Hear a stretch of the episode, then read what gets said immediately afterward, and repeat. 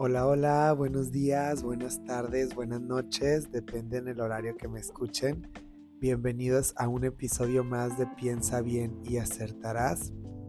Este episodio, válgame que es icónico porque pues les cuento que invité a mi amiga Mayra Limón, platicamos, me platicó sus experiencias, grabamos el episodio, nos tomamos unas copitas de vino, todo bien a gusto. Pero como Spotify tiene unas configuraciones muy extrañas, tuvimos que utilizar otra aplicación y el total ya después ya no se pudo y se perdió una total y bueno, los tiempos son perfectos y ya.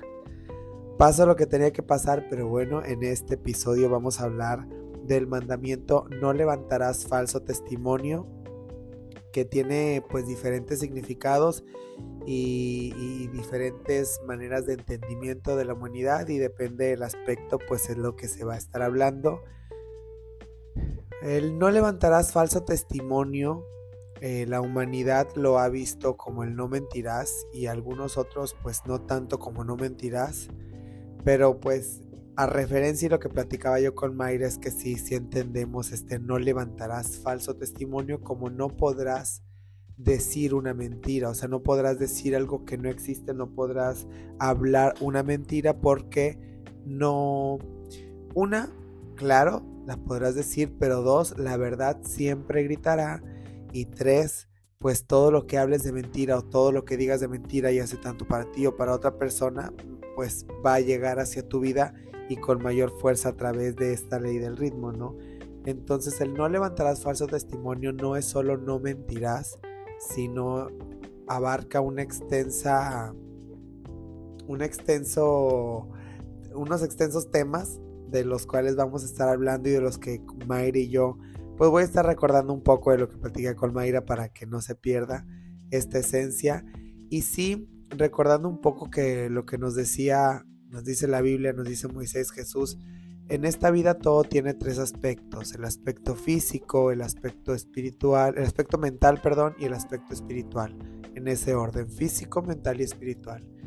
En el aspecto físico, el no levantarás falso testimonio, pues precisamente es este no mentirás a otra persona, no generarás un testimonio o una, eh, o una, pues sí, una mentira, una frase que no sea verdad, una mentira. Entonces, en este aspecto físico es precisamente no engañar, no mentir, no decir algo que no sea verdad, tanto tuyo como de otra persona, ¿no? Y en el segundo aspecto, en el aspecto mental, pues nos habla de la mentira que también tiene uno por dentro. El no levantarás falso testimonio. De repente los humanos somos tan mundanos, tan mortales, que nos imaginamos que solamente es no mentirás, o no echarás tal mentira, o no dirás esto, tal y tal, ¿no?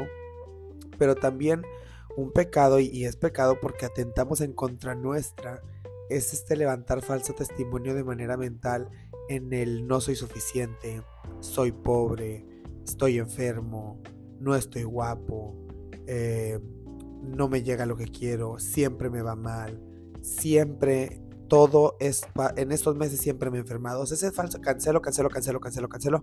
Pero todo este falso testimonio es el que también nos dicen aguas. Ojo, o sea, está mal tanto que tú digas una mentira para otra persona, a tu pareja, a tu jefe, a lo que sea. Y, vaya, como dijo Mayrit, cuánta razón, nadie se va a exentar ni nadie nos podemos exentar de decir, no, yo nunca he mentido o yo nunca mentiré, porque obviamente todos alguna vez pequeña, mediana, grande, como la hayamos sentido, pues dijimos una mentira, hemos dicho alguna mentira y obviamente toda acción tiene una reacción. Y, justo platicaba con Mayra y le preguntaba, a ver, bueno, dime tú si te han mentido a ti, ¿verdad? O alguna persona y me platicaba pues sí que donde le mintieron a ella fue una relación.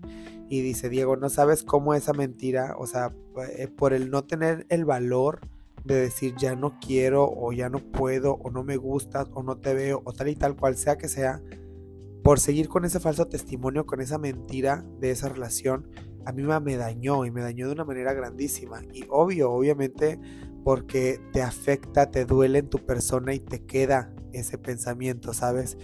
Y justo le decía que ahí es donde también se convierte en pecado, ¿no? No solamente la mentira que uno se dice y que va a regresar, sino el daño que le estás haciendo a alguien más. el karma que generas al mentirle a alguien más, ¿sabes? Y también el falso testimonio mental en ese segundo aspecto de creer, y yo sé, y como lo he dicho en podcast pasados, pueden irse a ideas ajenas, es cuestión de actitud, un episodio interesante donde nos habla de todas estas ideas, de todos estos pensamientos que traemos generacionales, de enfermedades, de odio, de algunos de alegría, algunas tradiciones muy bonitas, otras costumbres muy feas, pero todos esos pensamientos, todas estas ideas que hemos visto hasta en la tele, en películas, que se, hemos crecido con ellas y con estos pensamientos, ideas, repito, tienen que ver en todo esto, ¿no? En este pensamiento, en este falso testimonio que levantamos, en el de estoy enfermo, en, el de siempre he sido pobre, en el de mi familia nunca le va bien, en mi, y justo Mayra decía un pensamiento, un falso testimonio que ella tenía generacional, es las mujeres de mi familia nunca se van a casar. Y que ella dijo, no, o sea, claro que sí, ¿por qué no nos vamos a casar? O sea, también aprendió y aprendimos juntos escuchando y leyendo este capítulo de que es tu cabeza y no puedes dejar que tu cabeza te gobierne, no puedes dejar que tu cabeza decida por ti, tienes que ser más fuerte tú, tu espíritu y ordenar y, y, acumular estas ideas buenas, entrenar tu mente.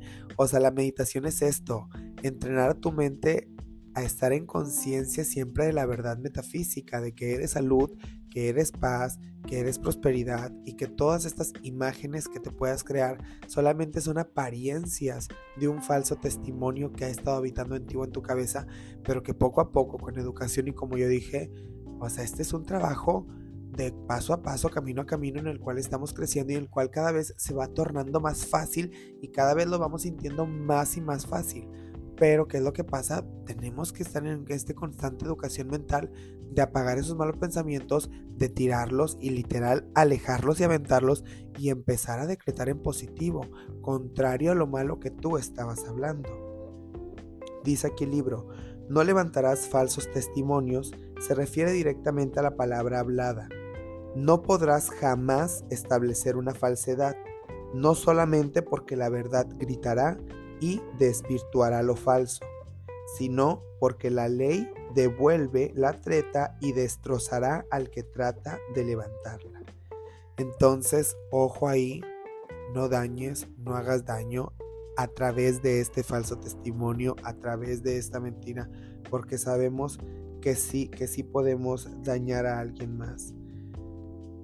Y justamente este pensar, esta educación es como cuando nosotros podemos entrar a un curso y nos dan un, por ejemplo, entramos a un curso de, decoración con globos, ¿no?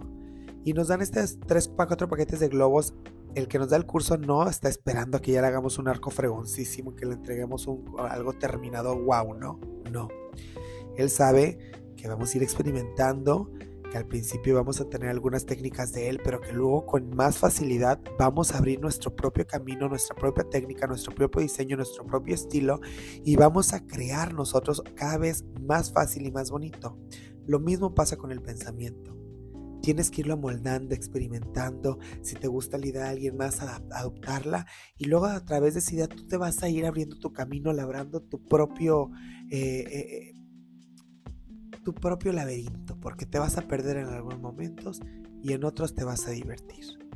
Entonces, aprovechalo, este te va a encantar, te va a fascinar. No levantes falso testimonio sobre ti. Fíjate, por acá también nos dice, la verdad es que tu yo es perfecto, como toda creación del Padre. La verdad es que tu yo, tu yo es perfecto, tu yo.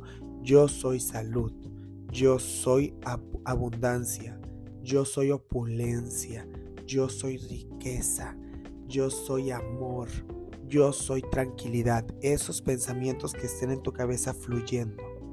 Repito, la verdad es que tu yo es perfecto como toda creación del Padre.